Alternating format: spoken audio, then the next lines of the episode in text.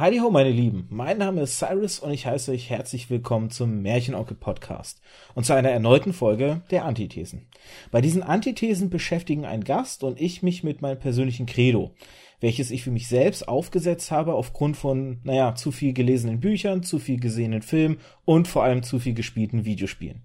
Besagtes Credo, man könnte es auch einfach eine These bezeichnen, woraufhin das mit dem Namen Antithese ein wenig, ja, verständlicher wird.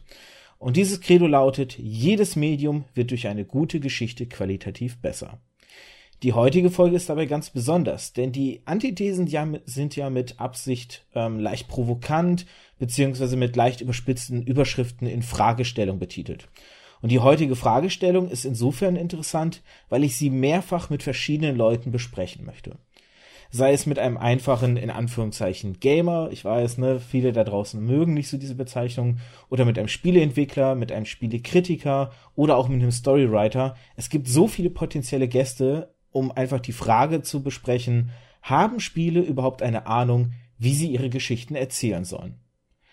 Und anfänglich wollte ich dabei eben die Sicht eines, in Anführungszeichen, jemanden, der nur Spiele konsumiert, ähm, besprechen. Und das ist mein heutiger Gast. Wobei nur falsch ausgedrückt ist, denn mein Gast hat lange Zeit auf Twitch mit Spielen und Kommentieren dieser Spiele zahlreiche Zuschauer unterhalten oder halt bei anderen Streamern sich auch gern mal zu verschiedenen Themen geäußert und einfach drüber gesprochen. Dadurch habe ich ihn, aber da greife ich jetzt ein bisschen vor, dadurch habe ich ihn für die heutige Folge auch ausgewählt. Sein Verhalten dabei erinnert auch gern mal eine, an den guten Donkey Kong, aber am Ende macht ihn das äh, denken wie eine Videospielfigur auch nur für den heutigen Podcast qualifizierter, sage ich mal. Ich freue mich, dass du dir Zeit genommen hast für den heutigen äh, Tag. Hallo Don Malto. Hallo. Ich habe es ja gerade schon gesagt, ähm, du warst jetzt aus verschiedenen Gründen machst du es nicht mehr, aber du warst früher halt Streamer, dadurch habe ich dich kennengelernt und du warst auch mit dabei, ähm, als ich einmal The Last of Us gestreamt habe oder als ich es zu Ende gestreamt hatte, also sprich das Spiel durchgespielt habe und da genau diese Frage, wissen Spiele, wie man, wie sie ihre Story erzählen soll, mit den Leuten im, im Chat halt auch schon diskutiert habe und da warst du sehr, sagen wir mal, mit Feuer und Flamme dabei damals gewesen. Ich weiß nicht, ob du dich noch dran erinnerst. Ja, doch, natürlich kann ich mich noch, noch dran erinnern. Ähm, das Ding ist, dass ähm, mit nur Gamer das jetzt auch nicht unbedingt das Richtigste ist, da ich ähm, zum einen mich ähm, wissenschaftlich auch schon mit Videospielen auseinandergesetzt habe, weil das Interesse einfach schon immer da war und zum anderen auch schon selber an Spielen gearbeitet habe. Ich habe zwar nie was groß fertiggestellt, was man äh, sagen könnte, dass auf den Markt gekommen ist, aber ähm, ich habe mich auf jeden Fall damit auseinandergesetzt, sagen wir es so. Da muss ich jetzt gestehen, das finde ich ganz interessant, weil das wusste ich nicht, aber ich habe ja letztens auch sowieso noch eine andere sehr spannende Facette von dir kennengelernt, die vielleicht in einem zukünftigen Podcast nochmal Relevanz haben wird. Ähm, in welcher Form? Weil ich muss gestehen, ich habe tatsächlich auch mich mal versucht, aber das war so ganz dilettantisch damals aus der Bravo Screen Fun mit dem, ähm, oh, wie hieß das Programm nochmal? Ähm, dem RPG Maker, genau, damals mit dem RPG Maker, wo du ja im Grunde so wie so ein Baukastensystem hast du dir die Elemente zusammengestellt, um ein Rollenspiel im Japano-RPG-Stil so ein bisschen äh, angelehnt zusammen machen zu können. Hast du auch solche Tools benutzt oder hast du wirklich in Skriptsprache dich da dran versucht? Ich habe es tatsächlich auf beider Wege versucht. Ähm, dadurch, dass ich äh, Informatik studiert habe, habe ich natürlich auch versucht, mit Skripten mich entsprechend an ähm, Spiele zu wagen, was aber weitaus anstrengender und komplizierter ist. Vor allem, wenn man nicht äh, dafür bezahlt wird und deswegen die Zeit dafür investieren möchte. Deswegen habe ich dann später mich nochmal auch mit einem ähm, RPG-Maker tatsächlich mit äh, einem Kumpel zusammen hingesetzt und äh, wir haben das aufgeteilt. Er hat die ähm, Skripte, also das gesamte Gameplay quasi entwickelt. Er hat ein unglaublich äh, komplexes Kampfsystem dazu entwickelt, nur mit diesem RPG-Maker. Da, das bewundere ich bis heute. Und äh, ich habe jegliches Charakterdesign, ähm, Storydesign haben wir beide gemacht, also das haben wir in Absprache gemacht. Aber Charakterdesign, Mapdesign, ähm, sowas ist in meine Sparte gefallen. Das war so ein bisschen das, das Tool, womit ich mich künstlerisch mal ausleben konnte. Du sprichst das gerade so schön an, die Kampfsysteme. Ich weiß auch, ich habe sehr, also ich habe mich dran versucht an dem RPG Maker, aber ich war da viel zu dilettantisch für, gerade auch für die Skripte und so. Aber ich habe da auch immer bewundert, was es da teilweise gerade in den späteren Phasen, wo der RPG Maker auch immer ausgereifter wurde und die Leute aber trotzdem ähm, selbst wenn du, wenn du an die Anfänge zurückblickst, was die da teilweise rausgeholt haben aus diesem Programm und was die für interessante Kampfsysteme gemacht haben, die sind ja auch teilweise haben sie es geschafft, weg davon zu gehen, dass der RPG-Maker für RPGs gedacht ist und haben Jump'n'Runs und was weiß ich nicht, alles Action-Spiele halt damit in, in eben diesem klassischen Super Nintendo-Look, sage ich jetzt mal in Anführungszeichen, gemacht. Also es ist wirklich bewundernswert im Grunde bist du dann aber ja auch schon mit einem Punkt konfrontiert, mit dem ich auch gerne in die, in die heutige Fragestellung einsteigen möchte. Und zwar eben der Überlegung, auf welche Art und Weise und mit welchen Techniken kann ich denn im, ja, mein Spiel oder die Story meines Spiels vielleicht auch mit dem Gameplay umsetzen? Weil das ist ja meiner Meinung nach das, das Hauptproblem mit dem Spiele sich auseinandergesetzt sehen ich weiß jetzt, ich würde jetzt erstmal an dich übergeben, erstmal so deine ersten Gedanken, bevor ich da vielleicht nochmal tiefer reingehe. Also prinzipiell habe ich, äh, gebe ich dir da voll und ganz recht, weil das, was das Videospiel von Film und auch vom Buch unterscheidet, ist ja letzten Endes nicht die Erzählung der Geschichte, sondern eben dieses Element der Zuschauer sieht es nicht einfach, er liest es nicht, er ist ja weit mehr involviert. Und das ist ja das, was wir letzten Endes, denke ich mal, als Gameplay bezeichnen, dieses man ist involviert. Und ähm, die Frage, die einen da ja stellt, ist, inwieweit sich das Gameplay auf den Spieler auswirkt, dass es quasi die, das, das Erlebnis ein anderes wäre, als wenn es nur ein Film wäre oder nur ein Buch das wäre jetzt so mein, das, das war mein, mein Initiativgedanke, als du mich gefragt hast, ob ich an diesem Podcast heute teilnehmen möchte. Und darüber habe ich mir dann Gedanken gemacht. ich habe dir ja auch im Vorfeld ein paar Videos geschickt, die ich so in meiner Recherche oder beziehungsweise meiner Vorbereitung auf dieses Thema mir angeschaut habe. Das sind ähm, alle Videos werde ich auch in der Podcast-Beschreibung nochmal verlinken. Das heißt, alle Zuhörer oder Zuhörerinnen da draußen können sich die Videos ebenfalls nochmal anschauen. Zum Teil englischsprachige, zum Teil deutschsprachige Videos halt eben. Und was ich halt äh, sehr interessant oder was, was immer mein Eindruck ist, das habe ich, glaube ich, auch damals bei The Last of Us so gesagt.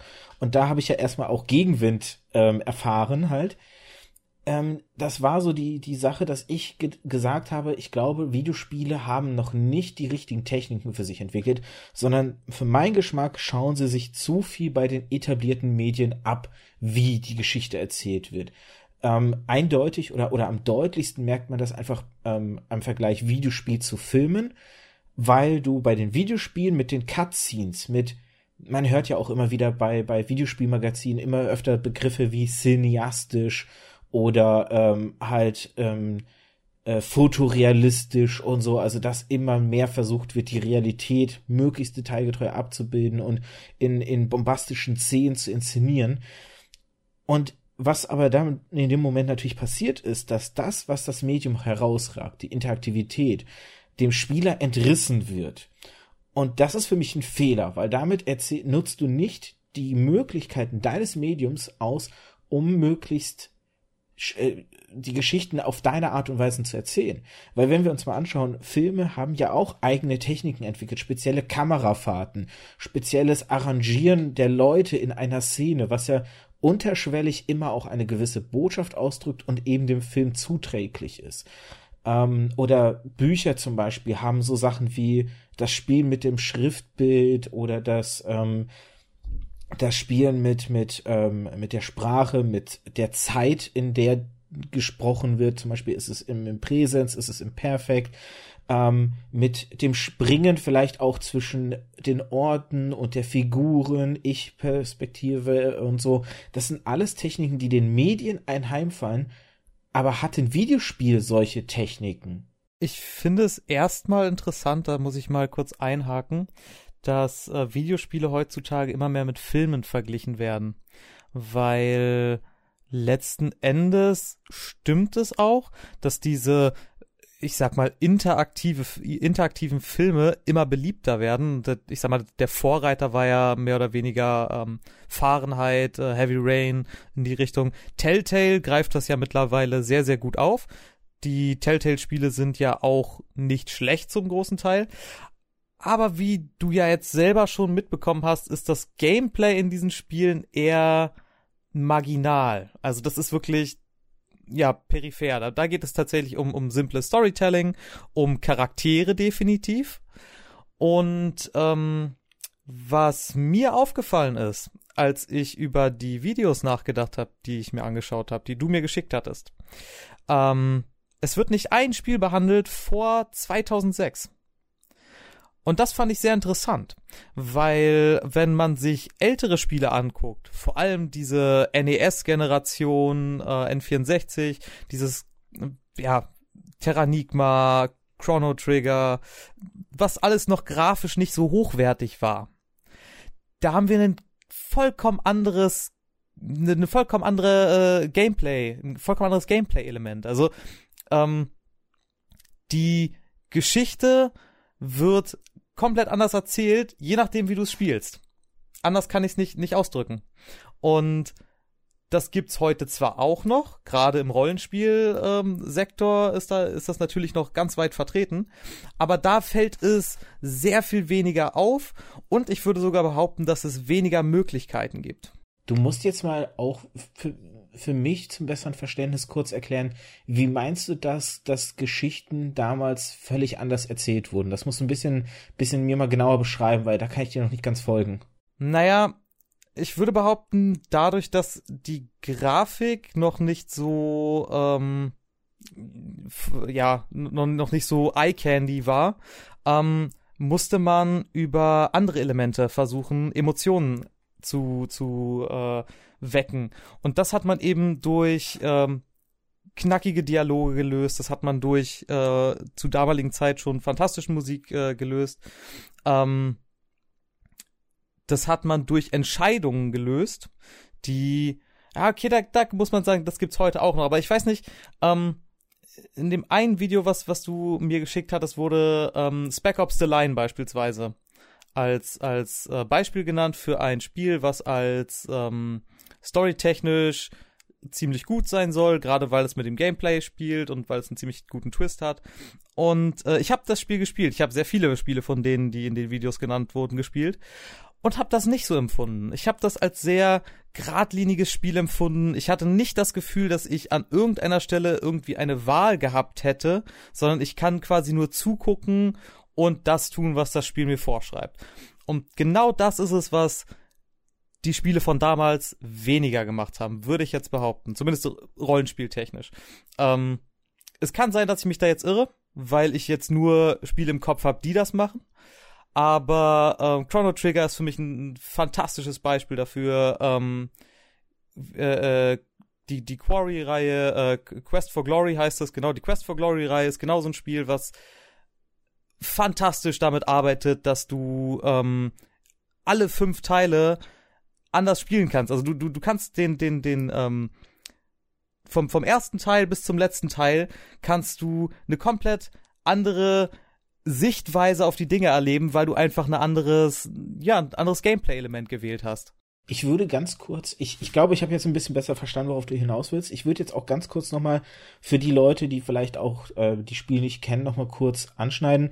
Ähm, bei dem, bei dem ähm, Spec Ops The Line, was du jetzt angesprochen hast, ganz kurz für alle, die es vielleicht noch spielen wollen, hier eine kurze Warnung. Ich werde nämlich jetzt ein Element des Spiels, das als Beispiel für ein besonders interessantes Storytelling herangezogen wurde in dem besagten Video, ähm, werde ich jetzt verraten. Das ist ein Spoiler, also insofern spult einfach ein bisschen oder skippt ein bisschen was, wenn ihr das nicht hören wollt. Deshalb hier an der Stelle einfach der kurze, ne, die kurze Spoilerwarnung.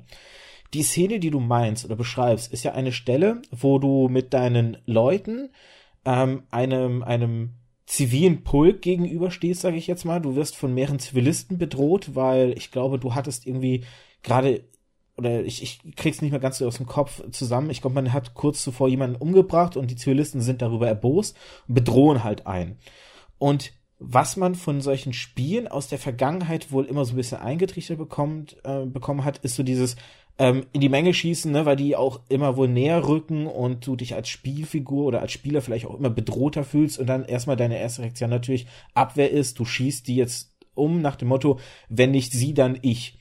Was dir das Spiel halt in dem Moment nicht verrät und was du aber tatsächlich machen kannst, ist, du kannst in die Luft schießen. Also die Zivilisten nicht umbringen und sie nehmen dann Reis aus, sie, sie erschrecken sich, haben, sich, haben Angst, weil sie natürlich unbewaffnet sind im Gegensatz zu dir und deinem Einsatztrupp. Und du kannst sie damit verjagen. Und dieses Spielen mit der Möglichkeit, die aber konträr zu dem steht, was Spiele dir immer wieder vielleicht auch in der Vergangenheit eingetrichtert haben oder auch die Wahl, die dir frühere Spiele nicht gegeben haben, die dieses Spiel dir aber tatsächlich überlässt und das Entdecken, du hast diese Wahl das ist halt das, was immer so gern als dieses Story-Element das Besondere hervorgehoben wird.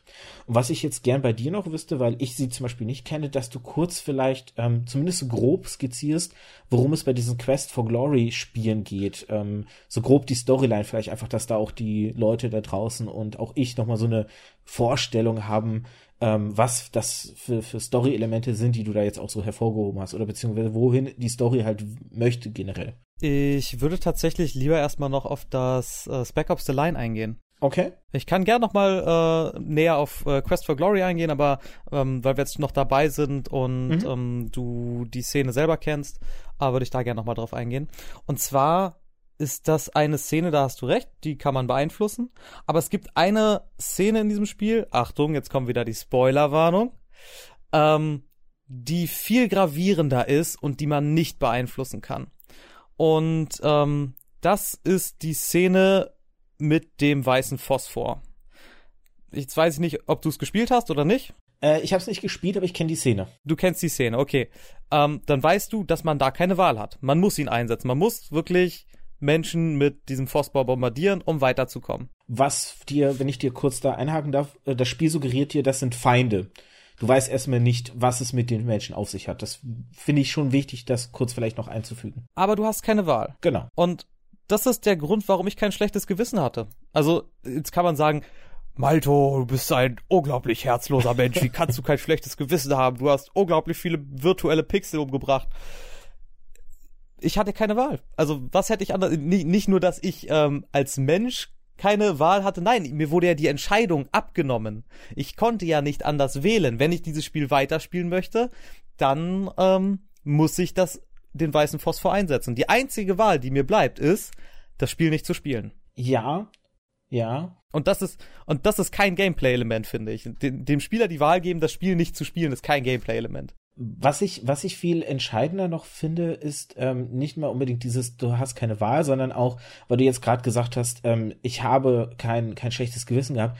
Du hast zu diesen, zu diesen NPCs oder Videospielfiguren auch keine Beziehung. Insofern kannst du da, also du musst ja, damit es dir leid tut, damit du ja auch vielleicht so denkst, so, ich, ich, ich will das jetzt, also dass du wirklich diesen Konflikt spürst, musst du zu den Figuren ja auch eine gewisse Beziehung in irgendeiner Form aufbauen, damit sich so ein Gefühl einstellen kann. Ganz genau.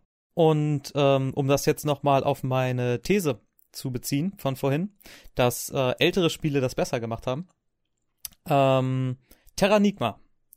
Ein fantastisches Spiel. Ich weiß nicht, ob du es gespielt hast. Natürlich habe ich es gespielt.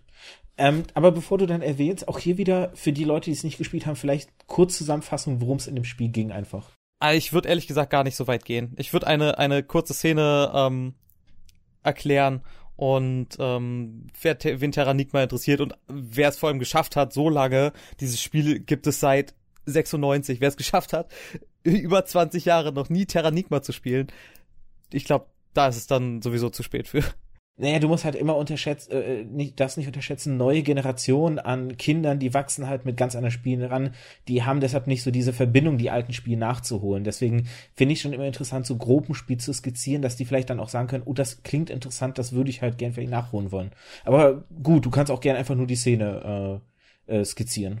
Kinder spielt Terranigma, das, das kann ich euch sagen.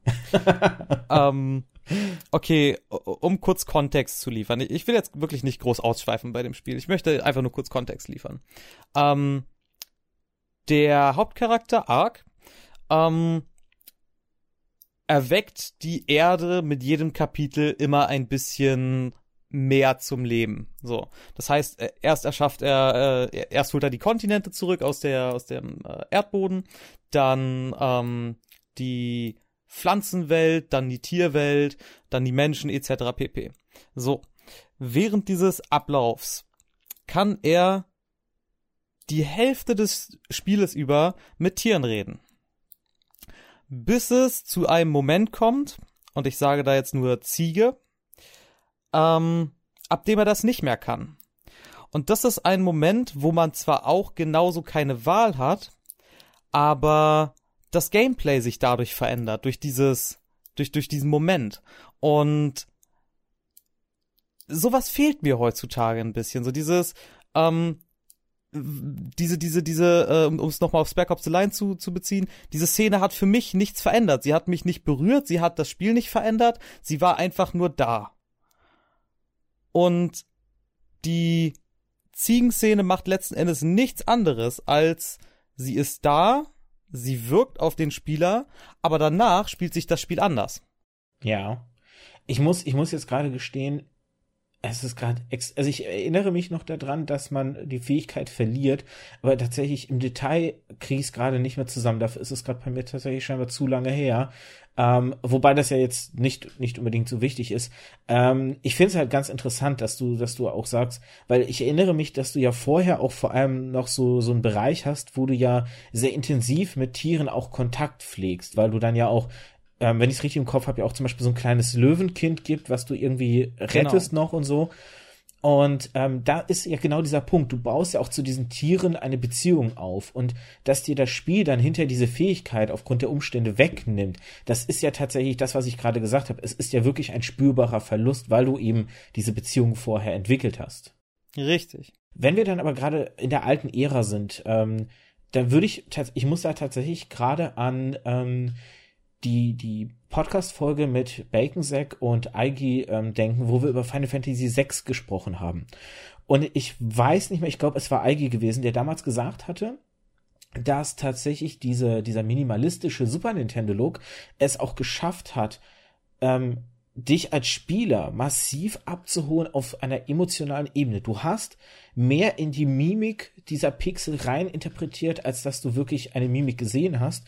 Klar haben die viel auch überzogen. Das heißt, zum Beispiel bei Schreck und so wurden die Augen halt richtig manga-mäßig ganz groß dargestellt und, und sie sind richtig in die Höhe gehüpft und, und die, die, die Emotion war sehr übertrieben, aber dadurch auch sehr gut transportiert. Und das ist zum Beispiel halt auch so ein Aspekt, den ich, den ich ganz spannend finde, weil ähm, es gibt ja die, die, die Sache, je besser die Grafik wird, umso größer wird das sogenannte Uncanny Valley. Also quasi der Bereich, wo du Schwierigkeiten hast, diese Gefühle noch empathisch aufzunehmen, weil dir das, was du siehst, unheimlich wird zum Beispiel oder befremdlich wird. Daher ist es zum Beispiel so, dass ähm, Roboter immer einen eher abstrakten Look haben, also zum Beispiel Roboterwissenschaftler hingehen und Roboter nicht mehr versuchen, möglichst menschenähnlich zu machen und quasi Gesichter möglichst exakt abzubilden, sondern sie wieder eher abstrakter darzustellen, weil Menschen mit den abstrakten Sachen tatsächlich empathischer agieren können als mit den sehr realistischen Robotern, weil diese sehr realistischen Roboter für uns Menschen doch immer erkennbar als nicht menschlich sind und deswegen wir sie dann eher als, als negativ empfinden. Und ich finde das insofern ganz interessant, weil Videospiele ja aber genau diesen Weg in Richtung Uncanny Valley immer wieder gehen. Spiele versuchen immer realistischer die Wirklichkeit abzubilden, immer Menschen immer detailgetreuer mit Reflexion in den Augen und noch bis zur kleinsten Pore und jedes Haar bewegt sich ganz einzeln. Aber im Grunde fällt man ja genau in diese Falle, die du jetzt beschreibst, dass man dadurch im Uncanny Valley sich wieder befindet und dass man dann eben nicht empathisch mit den Figuren agieren kann, dass man eben nicht die Emotionen, die sie versuchen zu transportieren, fühlen kann, wohingegen man das bei der 8-Bit, 16-Bit oder 32-Bit oder was das alles für Grafiken damals waren, ähm, das viel, viel leichter konntest, weil es so abstrakt wieder war. Ja, ich, ich würde das jetzt fast so unterschreiben. Ich will, will das Ganze jetzt auch nicht, nicht schlecht reden und sagen, ähm, gute Grafik sorgt für schlechte Spiele. Das ist ja auch Quatsch. Ähm, es gibt ja auch Vertreter mit äh, guter Grafik, die trotzdem gutes Gameplay liefern. Aber ähm, inwieweit ist das äh, Story? Also das, der, der Grundsatz dieser, dieses Podcastes, so wie ich es verstanden habe, ist ja das Storytelling dahinter. Genau. Und, und inwieweit ist gute Grafik unterstützend für das Storytelling in Bezug auf das Gameplay? Du wirst lachen, das ist einer der Punkte, die ich tatsächlich in meinen Notizen ähm, habe und den ich sogar erst kürzlich aufgenommen habe, weil ich tatsächlich ähm, ich habe auf, auf ähm, Twitter damals mit dem guten Bacon-Sack, den ich eben erwähnt habe schon, hatte ich nämlich tatsächlich eine solche Diskussion oder ansatzweise eine solche Diskussion, wo wir über Grafik gesprochen haben, wo ich ihm dann auch gesagt habe, ähm, weil er zum Beispiel Spiele, die heute so einen Retro-Look machen, ähm, die so tun, als sehen sie aus wie früher, obwohl in Wahrheit sie es ja nicht tun. Sie sehen immer noch besser aus als früher, obwohl sie diesen Stil nachahmen. Ähm, dass er das nicht spielen kann, dass er quasi keinen Gefallen dran hat, dass er gerne eine gute Grafik haben möchte. Und wo ich dann aber mir gedacht habe, wo ich ihm dann auch gesagt habe, du ganz ehrlich, du verpasst aber damit Spiele wie Papers, Please, du verpasst Spiele wie Axiom Verge damit, du verpasst unheimlich viele Spiele, die eben nicht die beste Grafik haben oder beziehungsweise die nicht ähm, die möglich auch finanzielle Möglichkeiten haben, um eben in so eine Bombastgrafik hinauszulaufen, die aber eben auf ganz anderen Ebenen es schaffen, wunderbare Geschichten zu erzählen, weil die Grafik ja am Ende für das Storytelling gar nicht so wichtig ist, sondern vielleicht auch hinderlich eben sein kann, wie wir es gerade eben, ne, das Beispiel mit dem, mit dem Empathischen haben. Wenn ich eine super traurige Szene sehe, aber ich mit, mit den Figuren, die ich da sehe, nicht empathisch empfinden kann. Ich kann die Trauer, die sie mir versuchen zu transportieren, nicht spüren, weil ich zum Beispiel vom Uncanny Valley erwischt werde, weil sie zu realistisch anmuten und ich deswegen das Gefühl habe, das, das ist mir zu befremdlich, um jetzt die Trauer nachzuempfinden, dann dann blockiert quasi die, die Grafik ja der Storytelling, weil das Storytelling möchte mich abholen, möchte mich möchte mir die, die Trauer vermitteln, möchte, dass ich ebenfalls vielleicht Trauer empfinde. Und, und das kann ich dann aber einfach nicht. Mein ähm, ein schönes Beispiel ist hier zum Beispiel The Last of Us wieder. Ähm, ohne jetzt zu viel auf, auf die Story einzugehen, aber man fängt ja mit einem sehr emotionalen Einstieg an. Wir erleben quasi das Spiel aus der Sicht von der Tochter von Joel, ähm, dem eigentlichen Protagonisten des Spiels oder einem von zwei eigentlichen Protagonisten des Spiels. Ähm, wir erleben halt das Ganze aus der Sicht der, der Tochter, wie quasi gerade die Zombie-Apokalypse losbricht. Das ist dem Spieler, klar, man wusste, man kauft ein Zombie-Spiel, also insofern war schon klar, hier ist die Zombie-Apokalypse, die rausbricht. Aber die Figur merkt nur, okay, da draußen bricht Chaos aus, irgendwas ist da los und ihr Vater ist nicht da. Und sie geht durchs ganze Haus und versucht ihren Vater zu finden. Und du kriegst dabei die ganze Zeit schon so diese Auswirkung mit. Und dann kommt der Vater halt irgendwann und möchte die Tochter wegbringen. Und man, man durchlebt eine ganze Flucht dann mit der, mit dem Onkel, der dann noch kommt und die beiden abholt. Und mit dem Auto fährt man durch die Stadt und versucht abzuhauen. Und das Ganze, und hier will ich jetzt eben nicht zu viel spoilern, ähm, für die, die es noch vielleicht spielen möchten, auf jeden Fall eine Empfehlung.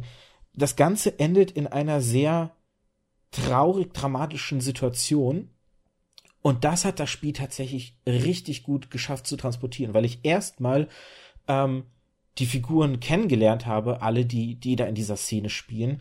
Ähm, ich habe, ich habe quasi langsam steigere ich mich rein in dieses Spiel. Ich kriege das aus einer bestimmten Perspektive gesehen und dann an der entscheidenden Stelle verändert sich die Situation und ich habe wirklich mit den Tränen damals an der Stelle gekämpft halt, weil das Spiel ähm, weil hier zum Beispiel die Grafik dem Spiel nicht im Wege stand, sondern einfach das Storytelling so gut war und es nicht einfach sich nur versucht hat, die beste Grafik zu präsentieren, sondern es auch geschafft hat, trotz dieser Grafik oder mit Hilfe dieser Grafik mir die Geschichte so zu vermitteln, dass ich mit den Figuren mitfühlen, mitleiden konnte, wollte, dass sie es rausschaffen aus, aus der Situation und, und sicher und heil ankommen. Und das eben nicht so geglückt ist und ich dann da mitsaß und, und dann das Leid mitgespürt habe, bis ins tiefste Mark hinein eben. Jetzt würde ich ehrlich gesagt gerne mal einen Vergleich ziehen, weil du gerade ein ähm, Spiel genannt hast, was eine Geschichte erzählt, ohne Grafik, nur durch Gameplay, worauf ich bis gerade eben tatsächlich nicht gekommen bin. Und äh, die, die, dieser Gedankengang war genial, meiner Meinung nach. Und zwar Papers, Please. Papers, Please ist äh, tolles Spiel und wie gesagt, die gesamte Story wird nur durch Gameplay erzählt. Alles, was du an Emotionen in dieses Spiel steckst, rührt von deinen eigenen Entscheidungen, weil du halt gut entschieden hast oder schlecht entschieden. Wobei ich glaube, so wirklich gut entscheiden kann man sich nie, weil man immer ein schlechtes Gewissen dabei hat. Aber, aber um jetzt diesen Vergleich zu ziehen. The Last of Us und Papers, Please. Das ist sehr weit hergeholt jetzt vielleicht. Aber wenn du diese Eingangsszene von The Last of Us nicht gespielt hättest, sondern in einem Film gesehen hättest, Mhm. eins zu eins, nicht selber gespielt, einfach nur gesehen, Mhm. hättest du genauso empfunden. Nein. Selbes Prinzip, selbes Prinzip für Papers, Please. Könntest du die Geschichte von Papers, Please emotional erleben, wenn du sie in einem Film sehen würdest? Ähm, ich würde in beiden Fällen Nein sagen. Warum? Weil ähm, man als Zuschauer entrückter ist. Ich finde, wenn du einen Film schaust und ähm, du diese Interaktivität nicht hast, ich finde tatsächlich ein, ein Film, rein aus meinem theoretisch und subjektiven Blick, und ich könnte eigentlich direkt ein Beispiel dafür bringen, warum meine Aussage höchstwahrscheinlich nicht äh, äh, oder, oder, oder direkt meine Aussage widerlegen. Ähm, aber ich habe den Eindruck, Filme haben es theoretisch schwerer, in mir als Zuschauer eine Emotion der Trauer zu her hervorzurufen, weil ähm, ich die Figuren, die ich sehe, leiden können muss. Ich muss ähm, eine Bindung zu ihnen aufbauen. Und wenn ich das interaktiv mache, das heißt, wenn ich die Figuren steuere, wenn ich aus ihrer Sicht es erlebe, wenn ich ihre Entscheidungen treffe, dann verschmelzt die Figur mit mir und die Trennung quasi, was der Figur passiert, dass das auch mir passiert, die fällt mir dann schwerer und deshalb kann ich viel leichter empathisch auf Situationen reagieren. Das heißt, ich kann eben bei Papers, Please ähm, die Entscheidung, die ich eben für diesen man sollte es vielleicht kurz erwähnen, man ist so ein Grenzbeamter, ähm, man muss immer wieder, kriegt man Leute halt, man muss ihren Pass kontrollieren, entscheiden, wen lässt man durch die Kontrolle, wen nicht. Das Ganze wird immer schwerer im Spiel, weil du immer mehr Auflagen kriegst, worauf du alles zu achten hast. Und auch zum Beispiel ähm, Entscheidungen am Ende des Abends äh, dir Geld bringen. Mit dem Geld ähm, kannst du deine Familie verpflegen, die Wohnung heizen, die Miete zahlen. Also das heißt, du hast noch diese Komponente der Familie, was noch ganz, ganz wichtig ist. Und du bist immer aber auch in einem Gewissenskonflikt, wenn dann zum Beispiel eine alte Omi vorbeikommt und sagt, hier, meine Tochter ist äh, ganz krank, ich will sie ein letztes Mal noch besuchen, bitte lass mich durch. Und du stellst dann einfach fest, an ihrem Pass gibt es irgendwas, weswegen du sie eigentlich nicht durchlassen dürftest. Diese Entscheidungen ähm, sind dann nicht die Entscheidung der Figur. Das sind meine Entscheidungen. Das heißt, hier verschmelze ich mit der Figur. In einem Film habe ich immer noch diese Trennung und ähm, tatsächlich ist es so, dass ich ganz viele traurige Szenen in Filmen kenne, die mich kalt gelassen haben und ganz viele traurige Szenen in Spielen kenne, wo ich wirklich den Tränen nahe war. Und ich habe ja gerade schon gesagt, ich könnte im Grunde aber mir selbst direkt schon wieder so, so ein Gegenbeispiel, wo, wo wir aber wieder beim grafischen Aspekt irgendwo wären. Ähm, Pixar-Filme, Disney-Filme schaffen es ganz häufig. Ich glaube, so gut wie jeder Film von Pixar und so gut wie jeder Disney-Film hat es geschafft, mich emotional abzuholen, dass ich mit den Figuren mitgelitten und mitgetrauert habe, wenn quasi Trauer und, und Leid das vorherrschende Element war oder gelacht habe, wenn ich lachen sollte. Das heißt, ich war Spielball, meine Emotionen waren Spielball der, der Filmemacher. Aber hier haben wir wieder diesen Aspekt, dass gezeichnete Filme oder die animierten Filme immer diese abstrakte Ebene wieder haben. Das heißt, äh, ähm, weil die Figuren zum Beispiel, ich muss jetzt äh, äh, mein Lieblingsbeispiel ist ähm, Inside Out. Alles steht Kopf, der Film, wo es um die Gefühle eines Mädchens geht und du diese fünf Gefühle kennenlernst. Und diese fünf Gefühle sehen nicht realistisch aus. Und selbst die Familienmitglieder, die hier gezeigt werden, haben keine realistischen Proportionen. Du hast immer eine gewisse Abstraktionsebene und kannst dich deshalb so gut da reinfinden. Oder auch ein schönes Beispiel tatsächlich ähm, Groot aus, ähm, aus einem Marvel-Film, ähm, ähm, Guardians of the Galaxy. Ein Baum, und hier eine kurze Spoilerwarnung, aber ich, ganz ehrlich, wer jetzt den Film noch nicht gesehen hat, der wird ihn wahrscheinlich auch nicht mehr angucken, aber eine Warnung für Guardians of the Galaxy 1, Spoilerwarnung ganz kurz. Groot stirbt am Ende des ersten Teils. Boah! Und die Art und Weise, wie er stirbt, hat mich zu Tränen gerührt. Das war ein ziemlich heftiger Spoiler. ja gut, ähm, wer Guardians of the Galaxy 2 gesehen hat oder die Trailer, der merkt ja schon, dass da, aber die Art und Weise, wie Groot in diesem Film stirbt, ich habe für einen Baum, für den Tod eines Baumes, habe ich geheult. Und, und das ist halt schon bemerkenswert. Aber ich würde tatsächlich sagen, ähm, dass wenn ich halt zum Beispiel solche Sachen wie äh, Papers, Please, und da, das ist interessant, dass du es gefreut hast, weil es kommt ja eine Verfilmung. Und ich bin ganz gespannt, wie sie das umsetzen wollen. Von Papers, Please? Ja, es kommt eine Verfilmung von Papers, Please. Ach du meine Güte. Das wird sehr interessant. Also es gibt schon erste Trailer, die solltest du dir vielleicht mal später anschauen. Ähm, wenn ich dran denke, werde ich die auch hier mal mit verlinken.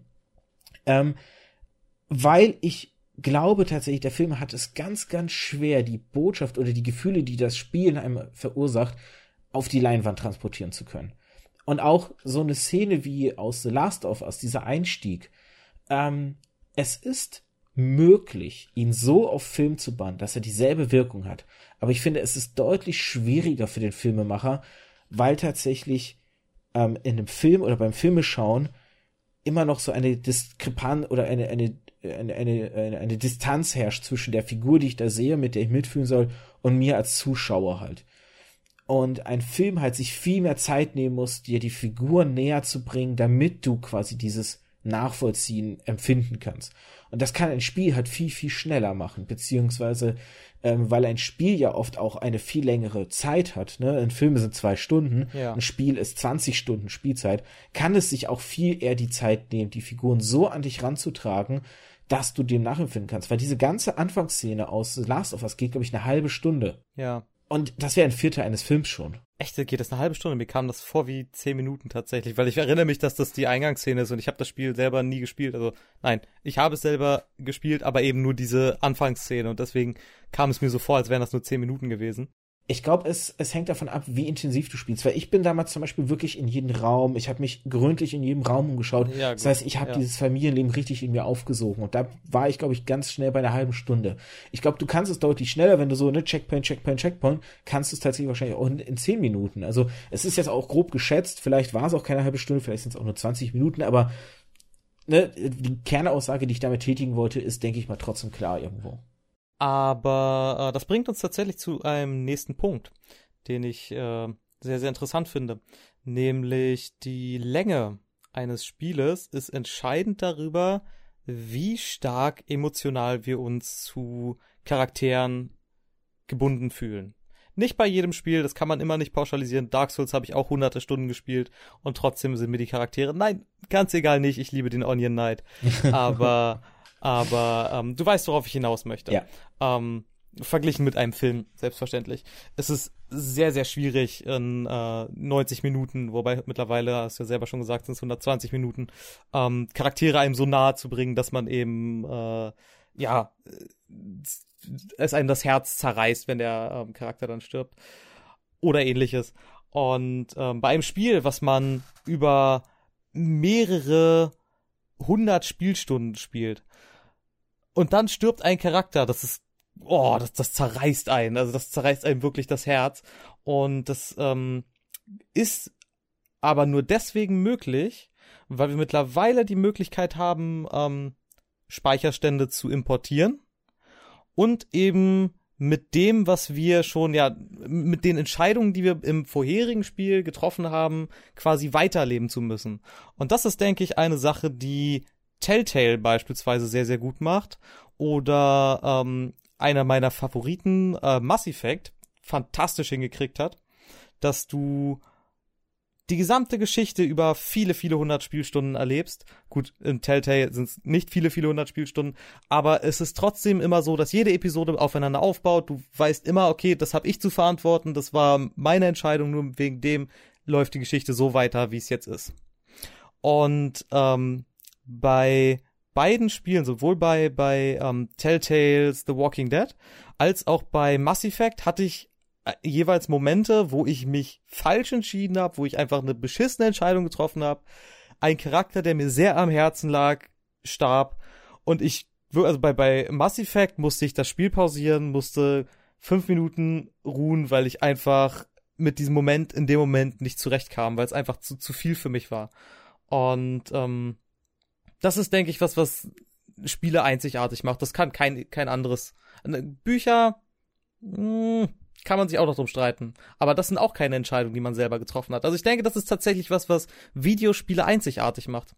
Äh, ja, diskutabel, würde ich sagen. Weil ähm, ich äh, interessant finde die Beispiele, die du gegriffen hast, weil ich würde jetzt als Gegenfrage stellen, ähm, triffst du wirklich Entscheidungen oder suggeriert dir das Spiel nur, dass du Entscheidungen triffst? Das ist natürlich die Frage. Und da muss man sich dann aber auch mit dem Spiel auseinandersetzen. Ähm, in meinem Mass Effect Beispiel war es auf jeden Fall meine Entscheidung, weil ich einfach Scheiße gebaut habe. Das weiß ich, weil ich das Spiel mehrfach durchgespielt habe.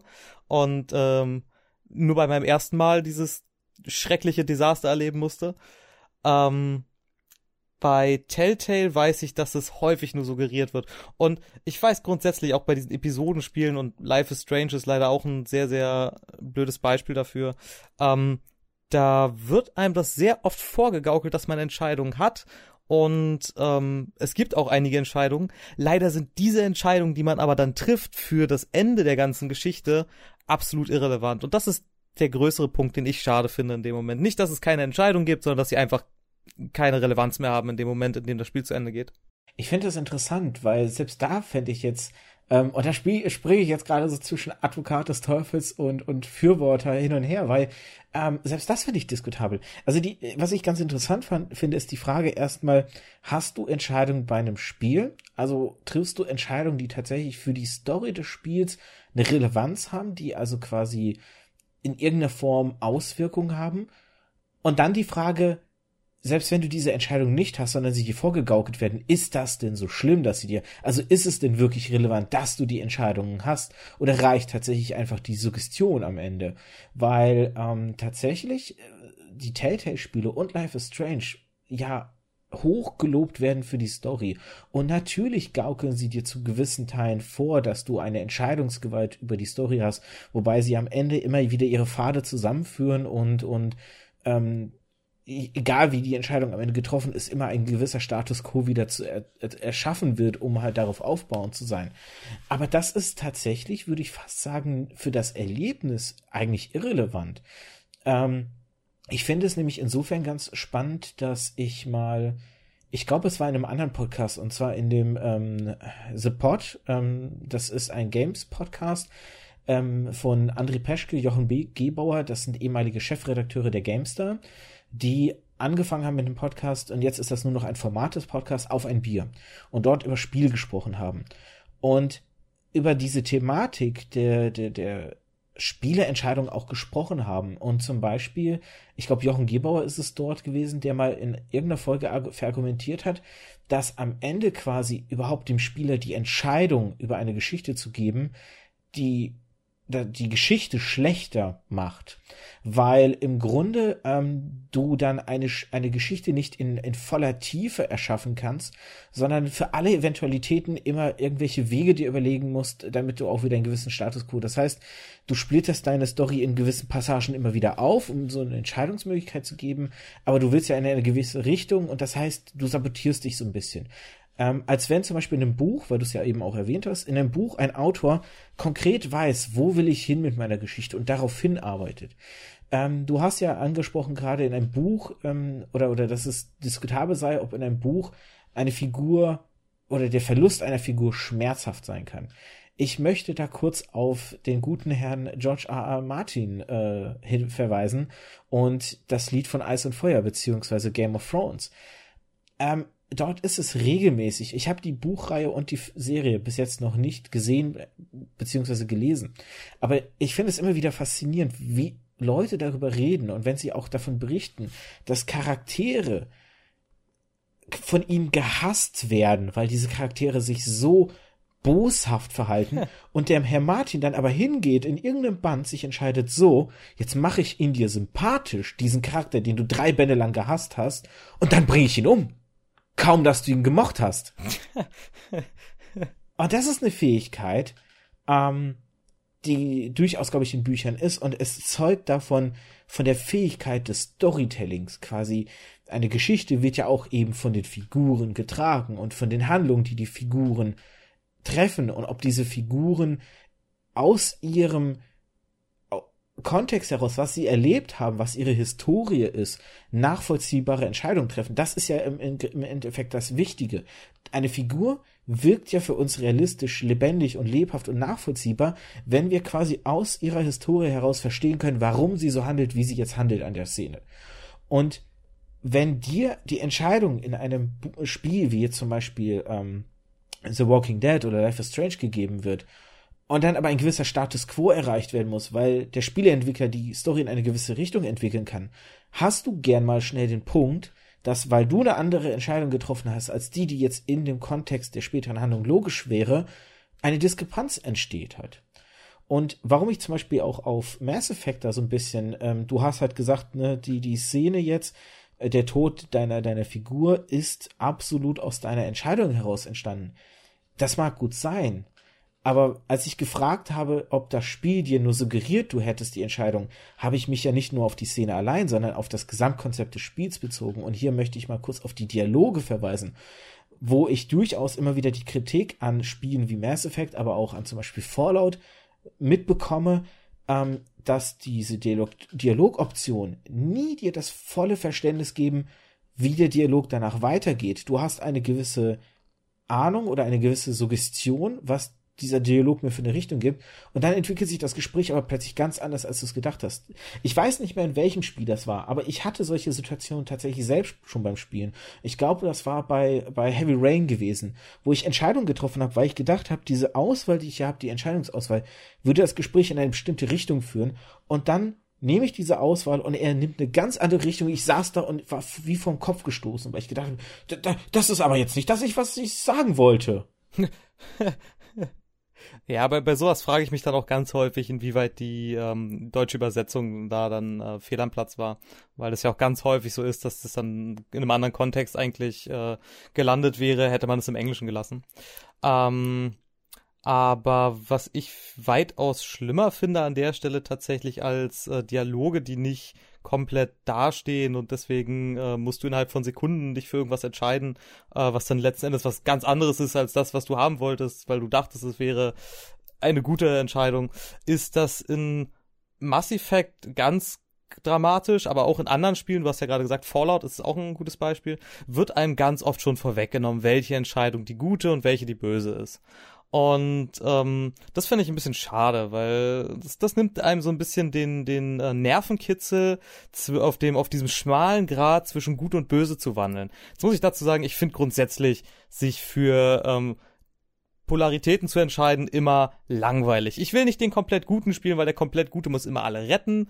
Ich will nicht den komplett Bösen spielen, weil ähm, der Böse bringt einfach alle um, hat keine Gewissensbisse, ist auch langweilig.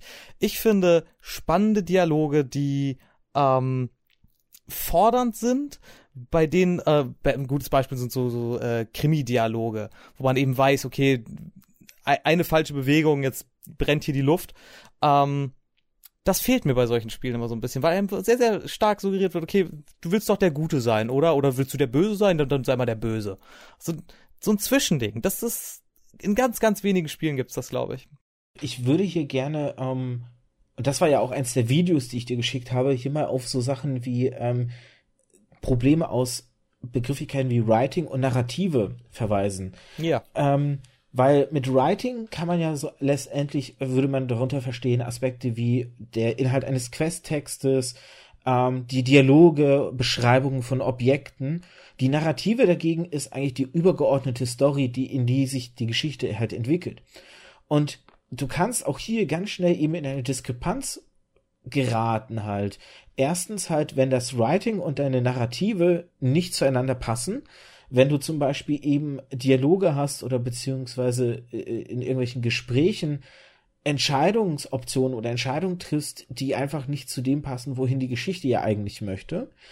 Ähm, wo dann auch vielleicht so Sachen wie Ansätze von ludonarrativer Dissonanz auftauchen, wobei die ja eher aus ähm, aus Gameplay versus Darstellung von einer von Figuren oder so herrü äh, herrühren. Ich nehme hier das Beispiel, das wahrscheinlich für alle den Begriff ludonarrative Dissonanz ähm, geprägt hat aus den neuen Tomb Raider Teilen, äh, aus der neuen Trilogie, ähm, der Aspekt, dass Lara Croft im ersten Teil sich hinstellt, quasi das arme, schwache Mädchen ist, ähm, das weint, weil sie ein Tier umbringen musste, um, um nicht zu sterben.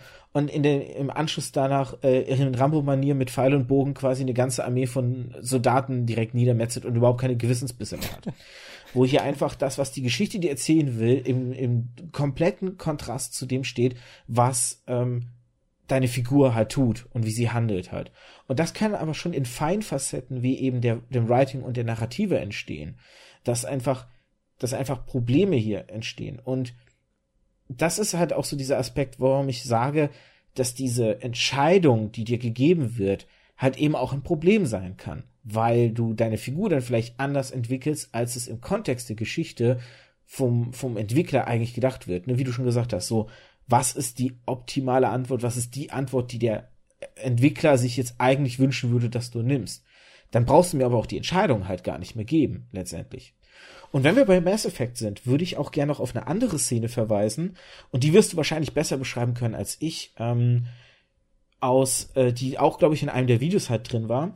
Es geht um die Szene, wo quasi ein, ein kleines Gameplay-Element eine, eine Wirkung völlig verändert hat. Es geht darum, ähm, dass in, in einer Szene siehst du ein Alien, mit dem du scheinbar irgendwie lange schon befreundet bist, weggeht und du ihn bedrohst, weil er etwas macht, weil, was du nicht möchtest.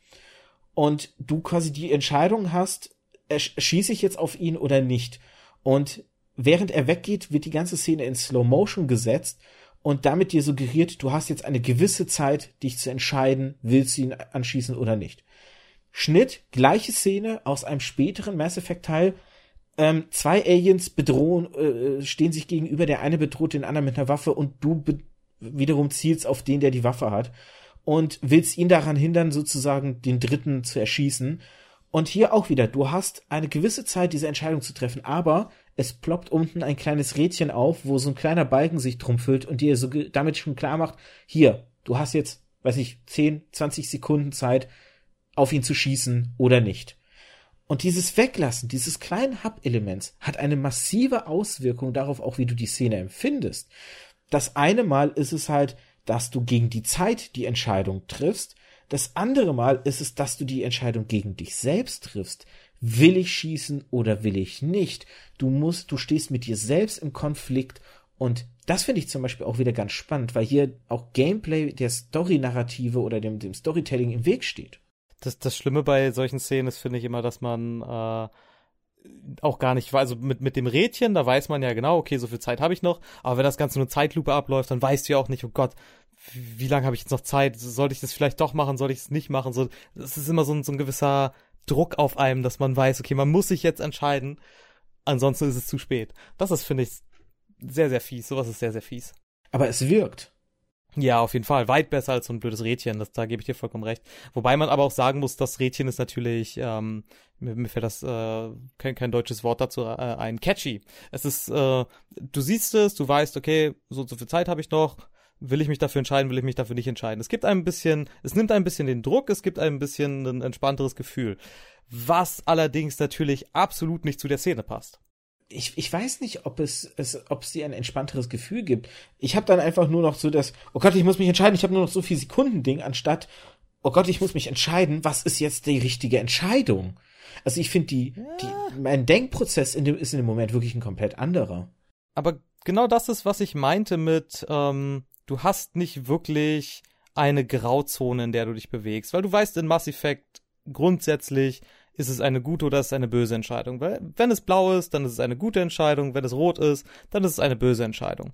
Und dementsprechend hast du von vornherein schon mal ähm, überlegt, okay, mein Charakter ist ja eigentlich der Good Guy und äh, er rettet das Universum und deswegen würde er niemals einen Unschuldigen äh, umbringen. Deswegen entscheide ich mich immer für die guten Sachen, egal was es ist. Und ich rette sogar den Bösen, weil er kann sich immer ändern und deswegen bin ich der Good Guy. Ähm, deswegen habe ich nie das Gefühl gehabt, dass ich in so einem Moment wirklich Druck habe, weil ich sehe, okay, so viel Zeit habe ich, alles klar, eigentlich steht für mich ja schon fest, was ich machen will, also drücke ich es oder drücke ich es nicht. Und bei einer Szene, bei der ich es nicht genau weiß, gut, bei der, der anderen Szene, die du beschrieben hast, in der alles Zeitlupe läuft, da wird es genauso einem vorgeschrieben und ähm, man kann sehen, okay, es ist jetzt eine böse Entscheidung, vermeintlich böse Entscheidung, die ich da treffen würde. Aber ähm, angenommen, man würde beides weglassen. Angenommen, man hat einfach nur die Möglichkeit, okay, ähm, du hast hier die Möglichkeit, schießen oder nicht schießen. Was von beidem gut ist und was von beiden böse ist, sagen wir dem Vorwerk nicht, sondern es hat einfach nur eine Konsequenz. Das wäre tatsächlich was, wo ich dann sagen würde, okay, wenn ich das Rädchen sehe, würde ich mich unglaublich gehetzt fühlen, weil ich mir denken würde, fuck, was soll ich denn jetzt machen? Und in diesem Zeitloop-Moment würde ich mir aber, denke ich, ähnlich, also da würde ich mir, mir ähnliche Gedanken machen. Ich würde mir aber mich mehr in mich versetzen, denke ich. Ich würde mehr so in mich gehen und sagen, hm, finde ich das gut, finde ich das nicht gut. Aber dadurch, dass du es eben von vornherein eigentlich weißt, ist es eine gute, ist es eine böse Entscheidung, ist die Entscheidung schon gefällt, bevor du sie eigentlich, ja, vor dir siehst. Ist es tatsächlich so, dass du, also die, die Wirkung, die ich aus dem Video heraus, weil ich Mass Effect ja nicht gespielt habe, ähm, die Wirkung, die ich wirklich aus diesem Video auch bemerkt habe, und das ist zum Beispiel auch etwas, was ich auch in anderen Spielen halt wirklich für mich auch so festgestellt habe, ist, ähm, dass dieses Zeitlupending mir erstmal nicht sagt, ist das eine richtige oder falsche, sondern einfach, ich weiß, was, was für eine Konsequenz entsteht, wenn ich ihn nicht aufhalte. Ich weiß, welche Konsequenz entsteht, wenn ich ihn aufhalte. Und ich bin halt in diesem Zwiespalt, was empfinde ich als richtig davon und was empfinde ich als falsch.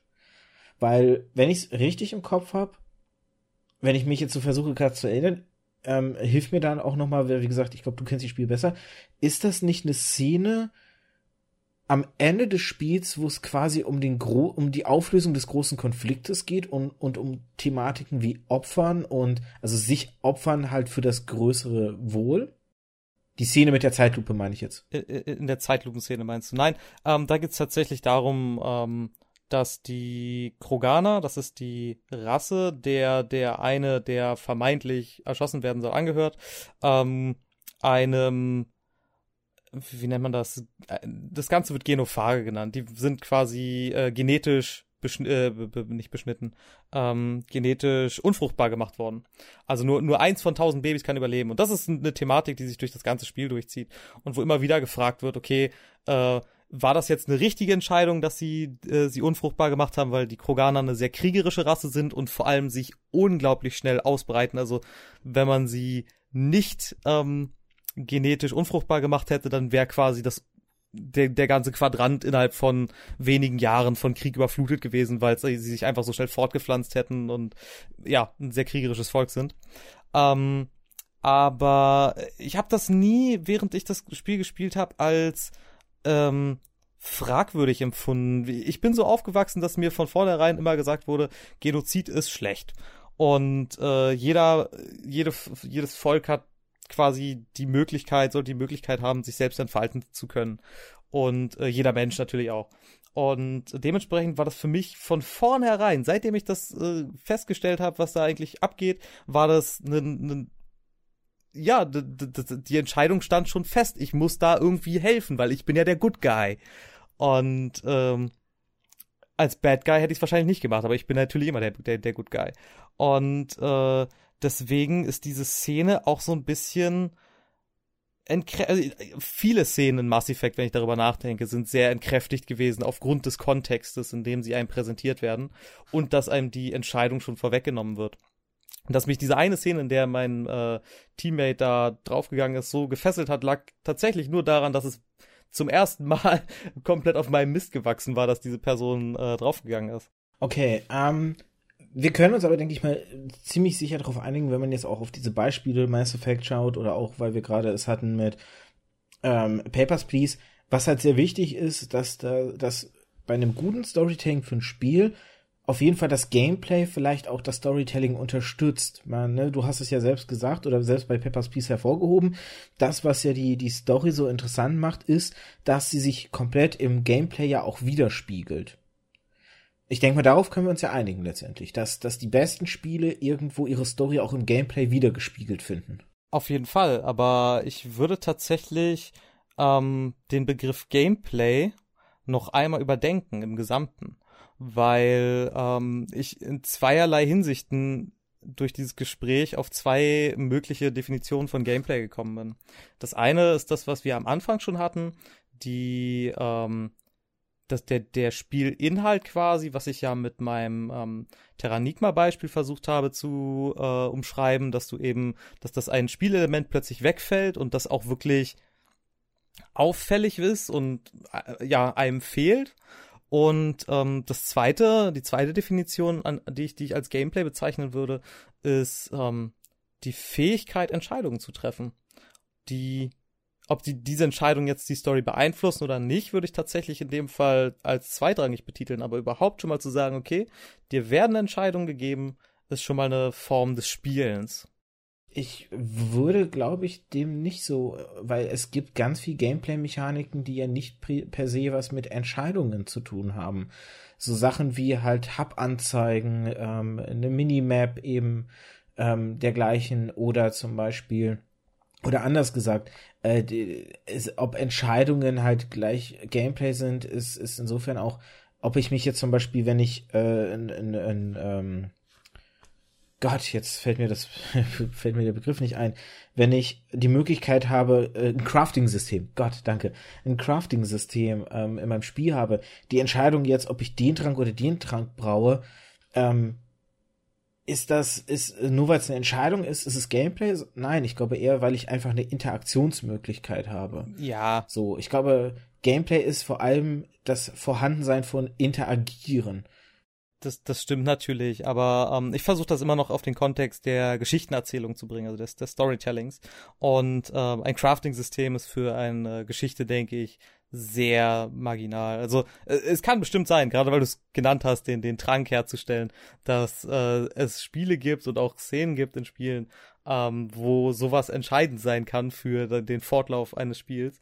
Aber eine Minimap beispielsweise, was auch eine wunderbare Gameplay-Mechanik ist, wird, glaube ich, niemals entscheidend sein für eine Geschichtenerzählung. Es sei denn, es ist ein ähm, Fourth Wall Break wie Deadpool oder ähnlichem, ähm, wo das Ganze dann aufs Korn genommen wird. Was ich an der Stelle vielleicht anbringen möchte, ist, ich habe demnächst ähm, eine Aufnahme mit einem Spieleentwickler. Das ist ähm, jemand, den ich aus dem besagten äh, oder über diesen besagten anderen Videospiel-Podcast kennengelernt habe, über den das Forum dort. Ähm, das ist der gute Nachtfischer, der ähm, mit echten Namen, jetzt muss ich gerade überlegen, Fabian Fischer heißt, glaube ich. Gott, äh, furchtbar. Ich bin immer mit meinem Namensgedächtnis. Und ähm, der hat halt zum Beispiel auch Texte geschrieben rund um, weil er halt Spiele entwickelt über Spieleentwicklung und Storytelling.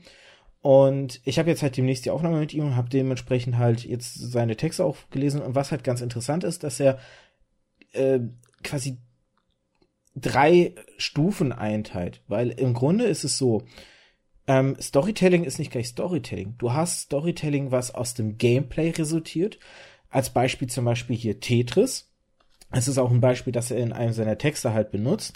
Du hast halt Tetris, was eine Drei-Akt-Struktur hat. Du hast halt diesen Anfang. Du hast dann quasi die Steigerung, dass das, dass das Ganze immer schneller, dramatischer wird. Das heißt, ne, äh, äh, Suspense aufbauen. Mir fallen gerade deutsche Begriffe nicht ein, auch sehr cool. Ähm, ich habe mich mal über Leute lustig gemacht, die quasi deutsche, denen deutsche Begriffe nicht mehr einfallen und bin jetzt selbst soweit schon. Und du hast dann am Ende quasi im dritten Akt die Tragödie, das Scheitern. Durch das Spielen heraus entsteht ja eine Geschichte in gewisser Weise, ohne dass da irgendwo jemand steht und dir Figuren näher bringt, Dramaturgie aufbaut und so, sondern das Gameplay an sich erschafft ein Storytelling.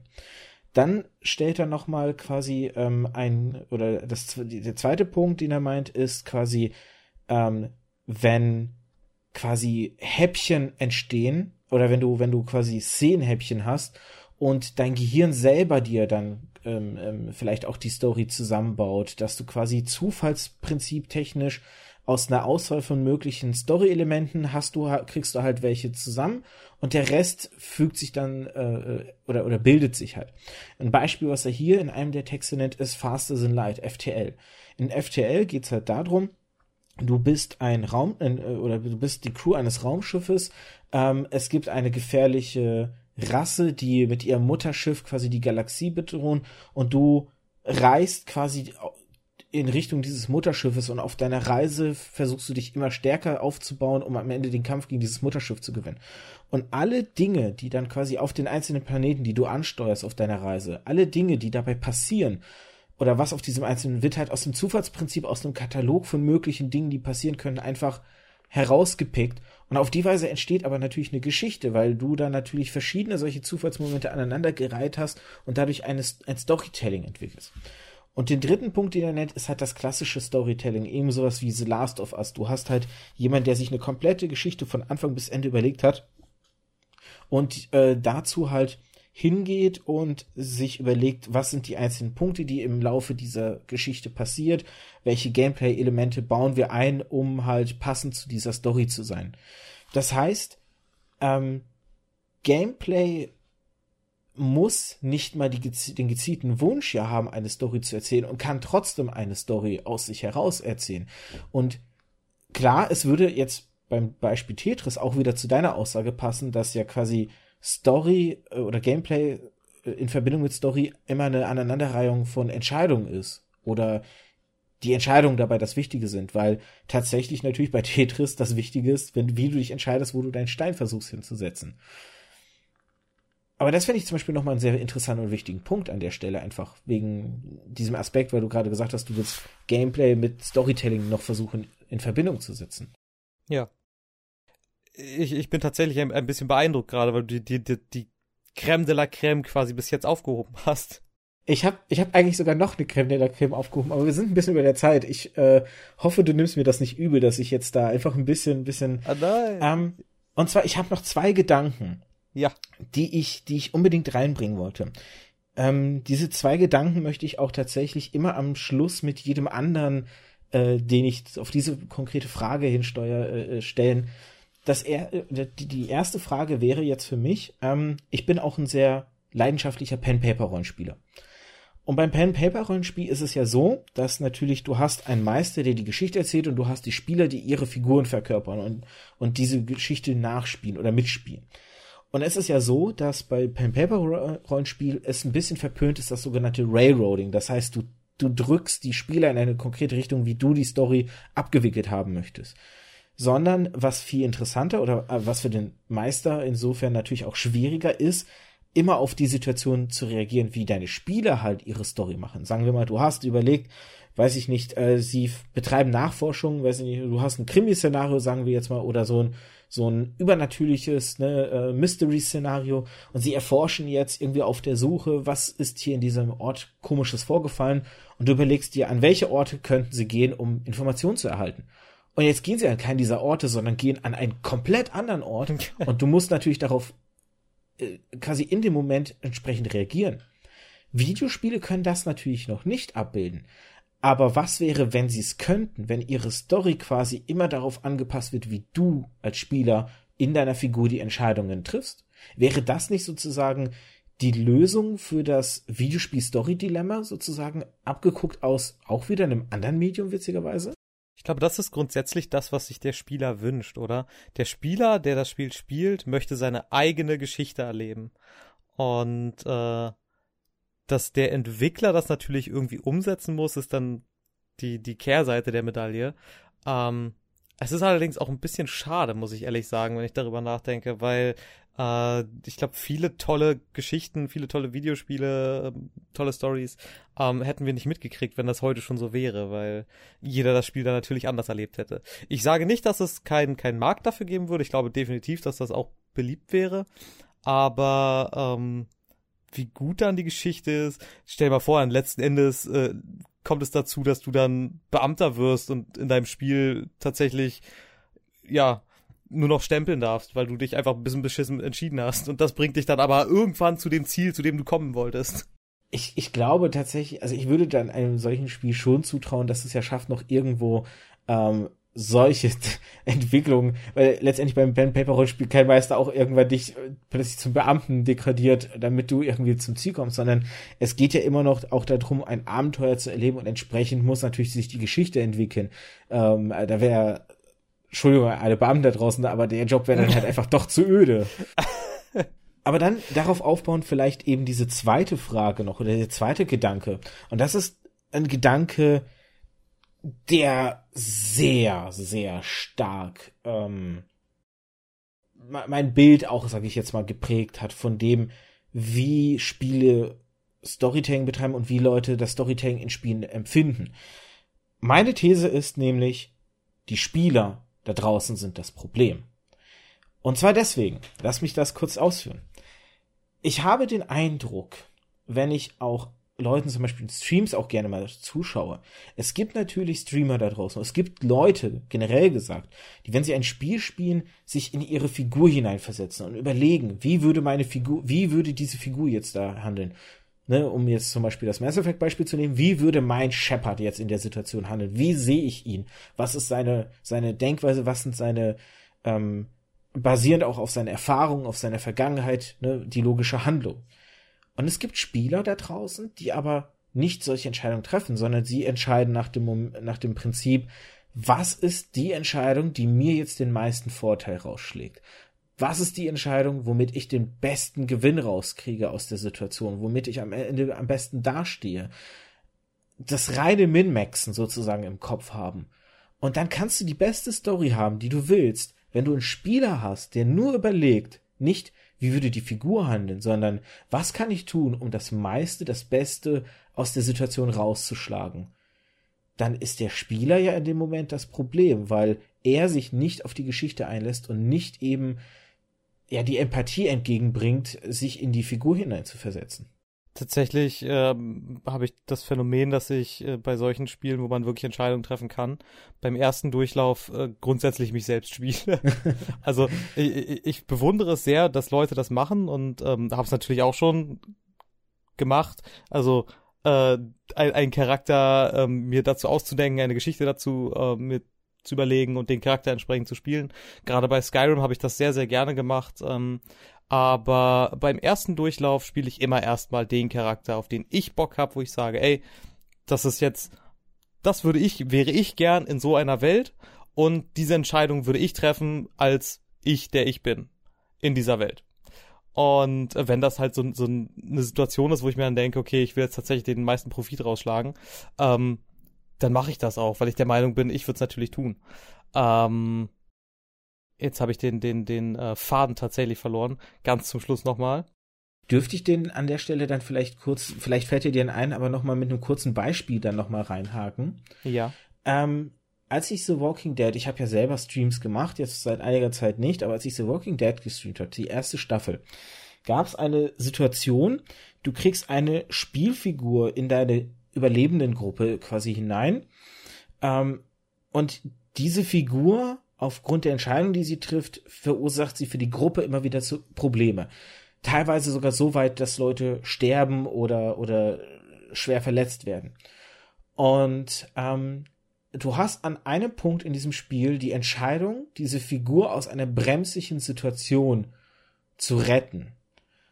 Und ich habe dann halt eben äh, mich insofern entschieden, ich habe mich in meinen Hauptcharakter, ich habe mich in den Hauptcharakter Lee versetzt ich habe mich hineinversetzt. Ähm, bei mir war es tatsächlich so, dass die Entscheidung, die dieser die Figur getroffen hat, ich kann sie ja mit Namen nennen. Duck heißt sie. Nee, gar nicht. Duck ist der der kleine Junge. Gott, wie heißt denn dieser Student nochmal? Oh, das weiß ich auch ah. nicht mehr. Ich hätte jetzt an Kenny gedacht, aber der fällt mir auch nicht mehr ein. Nee, ich, ich meine tatsächlich diesen Studenten, den du, den du ähm, in der, ich glaube, zweiten Episode dazu kriegst, äh, ähm, als sein Freund in der Bärenfalle tappt und ähm, er ist dann aus dem Dreiergespann der einzige Überlebende, der begleitet dich dann bis zur fünften Episode, bis ganz zum Schluss halt ist der dabei. Eventuell, je nachdem, welche Entscheidung du halt zwischendurch triffst. Und jedenfalls in, der vierten Episode hast du halt die Entscheidung, er ist in diesem Uhrenturm und du kannst ihm aufhelfen, während unten so die Zombies quasi hochkommen und ihn halt fressen würden. Und es gibt halt in der dritten Episode gibt's ähm, aufgrund dessen, was er halt macht, ähm, verstirbt ähm, eine Person halt wenn ich es noch richtig in Erinnerung habe. Und das war eine Person, die ich sehr mochte. Ähm, beziehungsweise auch das, welche Auswirkungen es hatte, das hat mich sehr tief getroffen tatsächlich. Und ich hatte auch, also für mich hatte ich auch dann entsprechend den Eindruck, dass es auch Lee sehr getroffen hat. Ich habe ihn, ich habe diesem Studenten die Entscheidung sehr übel genommen. Und als ich diese Auswahl hatte, ihn da unten sterben zu lassen oder zu retten, habe ich ihn sterben lassen. Du und bin von meinem Chat dafür runtergemacht worden, sondergleichen, die gemeint haben, du kannst ihn doch nicht zum Sterben zurücklassen.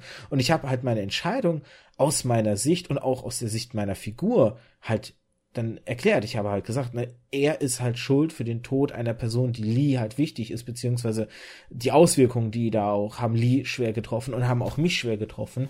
Und da ist es durchaus nachvollziehbar, dass man natürlich in so einem Moment, natürlich kann man über sich hinauswachsen, kann über sich stehen und sagen, ich verzeihe dir jetzt und helfe dir, man kann aber eben halt auch seinen Gefühlen unterliegen und diese Figur sterben oder diese Person sterben lassen, muss aber dann mit der Entscheidung leben, dass man quasi sein Leben auf dem Gewissen hat.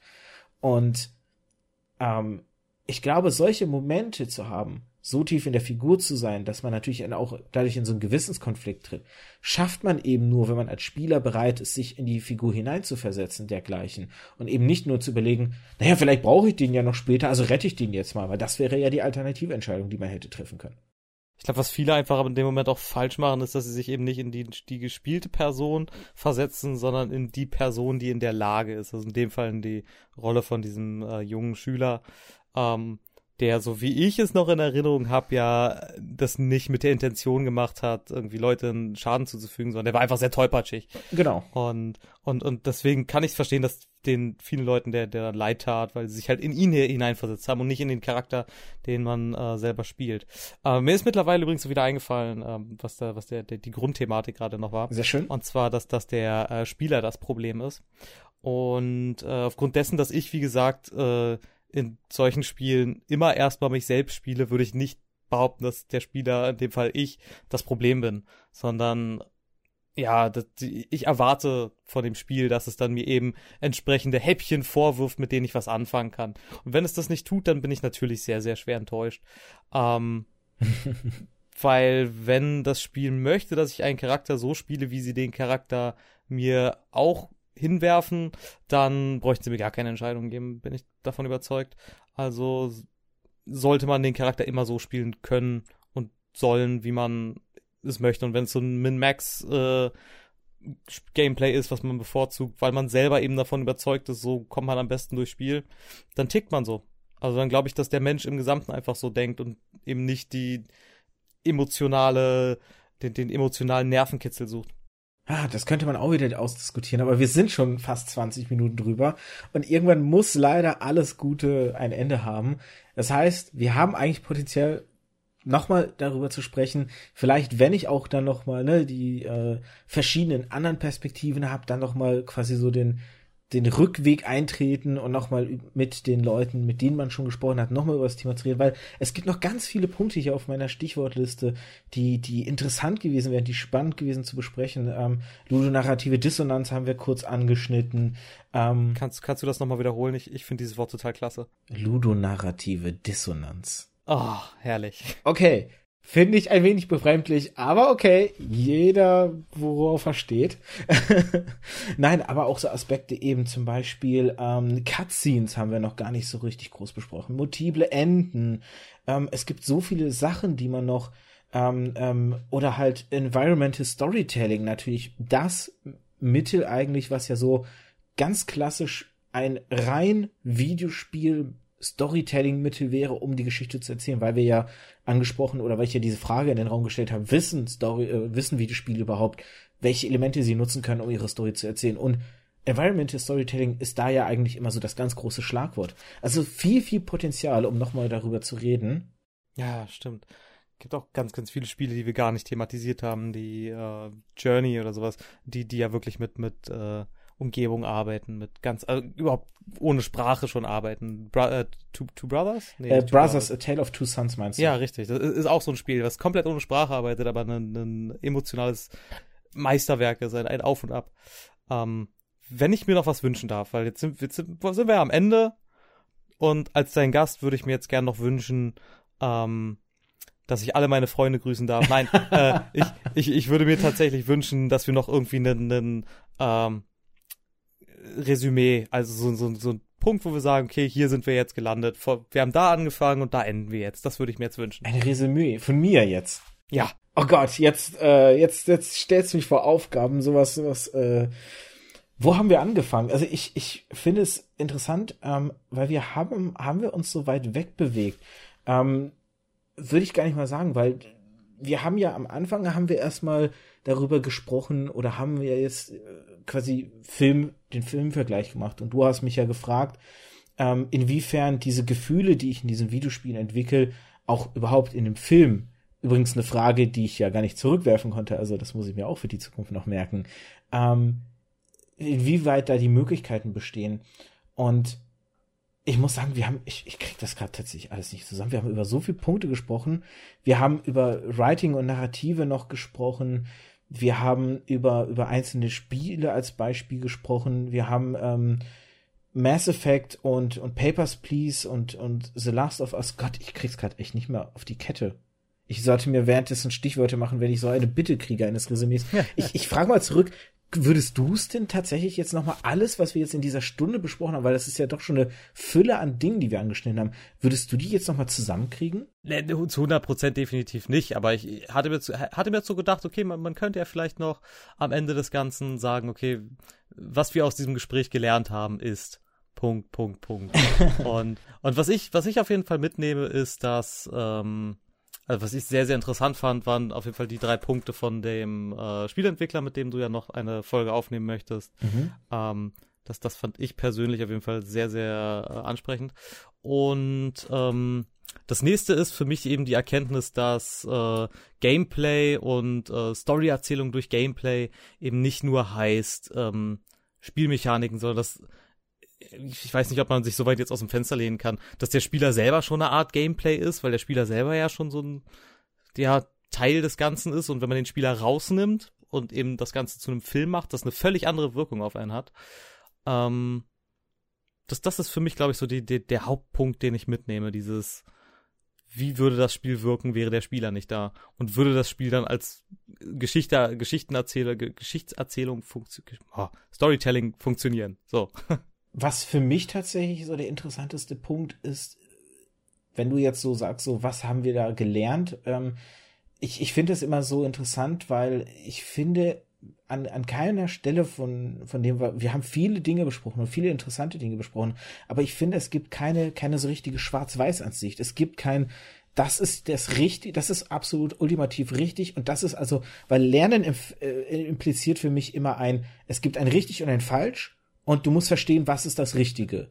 Und ich finde, das gibt es in der Hinsicht nicht, weil was ich zum Beispiel mit den, den spannendsten Punkt fand, war dein, äh, dein Aspekt, dass du halt gefragt hast, ne, ob Gameplay letztendlich, um eine Story zu unterstüt unterstützen, ähm, ähm, jetzt habe ich einen Frosch noch im Hals, ähm, quasi Entscheidungen in den Vordergrund stellen muss. Dass quasi ein Gameplay, das das mit der Story zusammen funktioniert und eben dadurch eine besondere Spielerfahrung erzeugen kann, eben auch gute Entscheidungen vom Spieler abverlangen muss. Und das finde ich halt wirklich so, so einen sehr spannenden Punkt, weil Gameplay, glaube ich, für die meisten hauptsächlich einfach dieses klassische was ist das Mechanische an dem Spiel? Was ist der Punkt, wo ich quasi meine Interaktivität abrufe? Wobei das natürlich mit dem Aspekt der Entscheidung nicht äh, äh, sich beißt, sondern Entscheidungen sind ja gerade das Interaktivste, was man treffen kann. Das war schön. Das ganze Gespräch war schön. Die ganze Podcast-Folge war schön. Und sie ist viel zu schnell zu Ende. Ich prangere das an. Ich möchte am liebsten weiterreden, aber alles Gute muss ein Ende haben. Und ich werde auf jeden Fall auf dich nochmal zurückkommen für weitere Podcast-Folgen. Ich habe es ja am Anfang der Folge schon angeschnitten. Es gibt noch einen sehr schönen Aspekt ähm, über dich, den du mir eröffnet hast, wo ich gesagt habe, oh, also da komme ich bestimmt nochmal auf dich zurück. Und das will ich jetzt nicht, nicht zu sehr verraten, aber so viel vielleicht angetriggert. Wir haben diesen Aspekt mehr oder weniger in dieser Folge tatsächlich schon angeschnitten, angesprochen. Hm, Cliffhanger. In diesem Sinne danken wir euch fürs Zugucken. Ich moderiere gerade deinen äh, Podcast übrigens ab. Und, Vor allem äh, zugucken. Du weißt, dass es im Podcast, da funktioniert so mit Zuhören. Und ich hoffe, es hat euch gefallen. Ich hoffe auch, es hat euch gefallen. Ich hoffe, ihr hattet Spaß. Wir hatten auf jeden Fall eine Menge Spaß. Ich spreche jetzt einfach mal für Malto ihm Spra Spaß zu. Er hat gefälligst jetzt Spaß gehabt zu haben. Hm. Und danke dir auch an der Stelle nochmal dafür, dass du dabei warst. Ähm, gerne, gerne, immer wieder gerne. Ich freue mich auf jeden Fall, wenn wir das nächste Mal wieder sprechen können über solche Themen. Und allen da draußen, wenn ihr mitsprechen wollt, es gibt eine Webseite ja hierzu, wo die Podcast-Folgen veröffentlicht werden. Ich kann oder bin dran, demnächst sie auch über iTunes ähm, quasi raushauen zu können, so dass dann vielleicht noch mehr Leute darauf aufmerksam werden auf diesen Podcast und die Möglichkeit haben, ähm, mit uns eben in den Kommentaren, sei es dann, wenn es irgendwann auf iTunes ist, bei iTunes oder auf meiner Webseite oder gern auch auf Twitter ähm, eure Meinung zu der Folge zu äußern. Inwieweit stimmt ihr uns in Punkten zu? Inwieweit seid ihr anderer Meinung als wir? Haut es raus. Ich werde es gerne lesen. Malto mit Sicherheit auch. Ähm, insofern seid aktiv, schreibt uns eure Meinung oder ja, liked uns, liked diesen ähm, den, den, den Podcast auf Twitter zum Beispiel, retweetet ihn, damit wie gesagt mehr Leute darauf aufmerksam werden und vielleicht einfach mitmachen können. Ich verabschiede mich jetzt. Es ist eine viel zu lange Verabschiedung, aber ich bin Plapper Mode, da müsst ihr durch und bedanke mich fürs Zuhören. Wünsche euch noch viel Spaß mit dem, was ihr so gerade treibt und sage Tschüssi. Tschüss.